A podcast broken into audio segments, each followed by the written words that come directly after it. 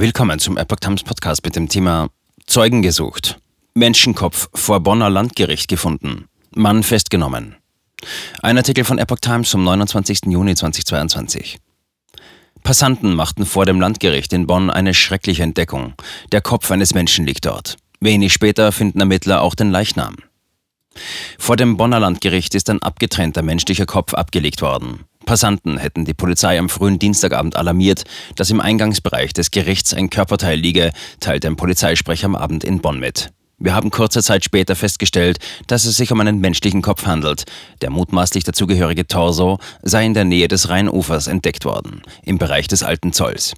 Die beiden Fundorte sind reichlich einen Kilometer voneinander entfernt. In unmittelbarer Nähe des Fundorts hätten die Einsatzkräfte einen Tatverdächtigen festgestellt und festgenommen, hieß es in einer Mitteilung am Abend. Es handele sich um einen 38-Jährigen, der der Polizei vor allem im Zusammenhang mit Betäubungsmittelkriminalität bekannt sei. Sowohl der Tatverdächtige als auch das noch nicht identifizierte Opfer seien ersten Ermittlungen zufolge der Obdachlosenszene zuzuordnen. Ein mögliches Tatwerkzeug wurde bis zum Abend noch nicht gefunden. Die Mordkommission sucht noch Zeugen. Zuvor hatten Bild und Generalanzeige berichtet.